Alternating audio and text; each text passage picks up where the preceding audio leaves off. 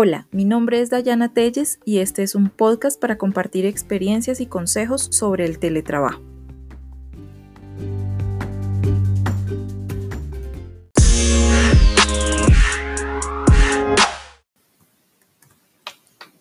Hola, hola, bienvenidos a este nuevo episodio compartiendo ideas y experiencias relacionadas con el teletrabajo.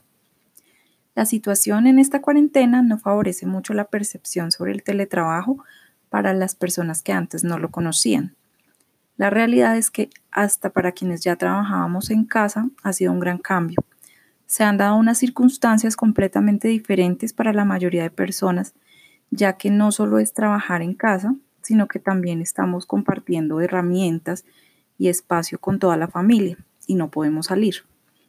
Quienes desde antes éramos teletrabajadores, ahora hemos visto prácticamente invadido nuestro espacio de trabajo y hemos tenido que comenzar a compartirlo todo en horarios en los que antes aprovechábamos para trabajar.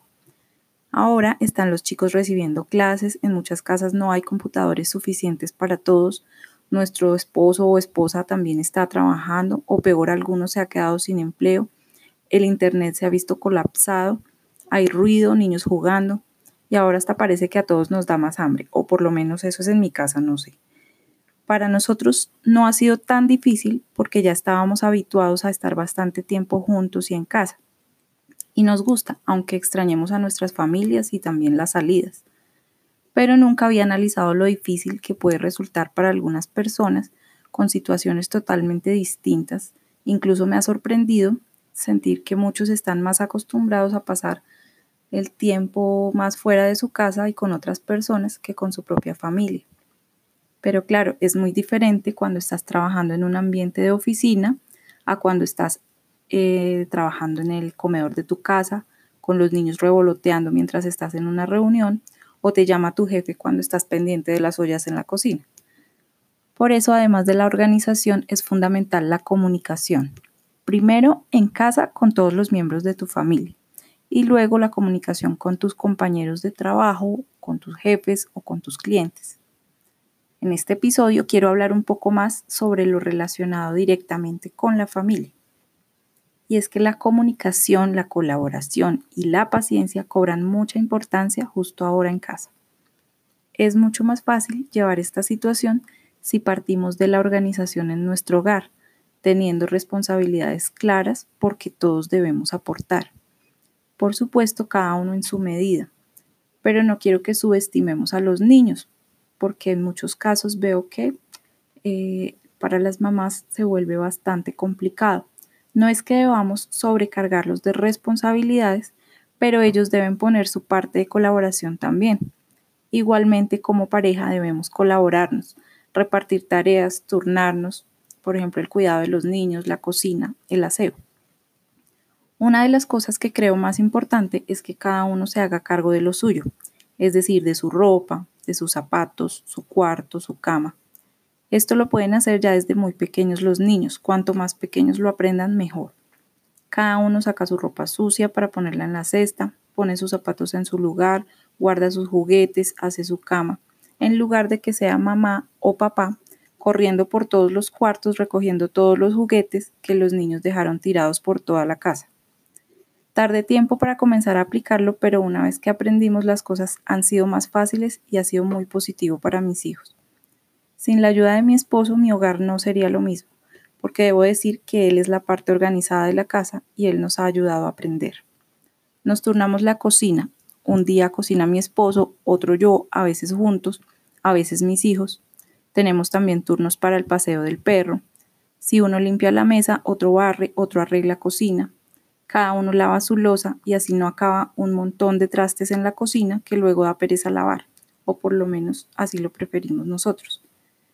Compartir las tareas del hogar y colaborarnos entre todos nos hace más fácil la vida. No podemos cargar con todo a una sola persona, a ninguna. Todos debemos aportar. Si todo se carga a una sola persona, los resultados van a ser que esta persona se verá afectada tanto física como emocionalmente y también se verá afectada la convivencia. Valoremos lo que cada uno de nosotros aporta al hogar. El hogar está conformado por todos y cada uno. Y si una pieza no funciona, todo el conjunto se desajusta. En cuanto a la comunicación, hablar y escuchar conocer las necesidades del otro, lo que le gusta, lo que no, aprender a reconocer los estados de ánimo de las personas y también saber ponerse en los zapatos del otro. Esto es muy importante. No puedes poner la música a todo volumen si mamá está en una reunión de trabajo. La mamá necesita silencio en ese momento, pero si mamá no avisa, nadie tiene por qué saber que está en una reunión de trabajo. Hay que tener mucha comunicación. Y si los hijos están pequeños, es el momento propicio para enseñarles todas estas cosas. No todo será color de rosa, claro. Se presentan problemas, diferencias, pero debemos llenarnos de paciencia y sobre todo tener siempre presente el amor por nuestra familia para poder solucionar estos inconvenientes de la mejor manera. Recuerda siempre que cuando nos salimos de casillas podemos decir o hacer cosas de las cuales nos arrepentiremos luego. Es importante también que compartamos tiempo en familia, al terminar la jornada o en las pausas. El tiempo de cocinar también es bueno para hacer visita en la cocina. Disfrutar el almuerzo sin ver celulares, hacer ejercicio juntos o jugar. Estoy hablando de ratos que nos saquen de la rutina y nos ayuden a distensionarnos, a charlar, a reírnos un poco. No necesitamos inventarnos cosas raras, aunque también lo podemos hacer y echar mano de nuestra creatividad. Pero lo que más necesitamos es ver y valorar las cosas sencillas que tenemos y podemos hacer juntos en casa. Además, gracias a la tecnología también tenemos la posibilidad de hablar con los abuelos o con otros familiares y con amigos. Utilicemos estas herramientas para lo que son, para facilitarnos la vida. Todos son etapas y en este momento estamos en una etapa de estar en casa y en familia. Aprovechemos para conocernos mejor, compartir, aprender, construir. Todos vamos a salir con aprendizajes de esta experiencia y ojalá con familias fortalecidas y no lo contrario. Espero que pienses lo mismo y puedas transmitirle esto a tu familia. Gracias por escuchar mis reflexiones del día de hoy y que tengas una excelente semana.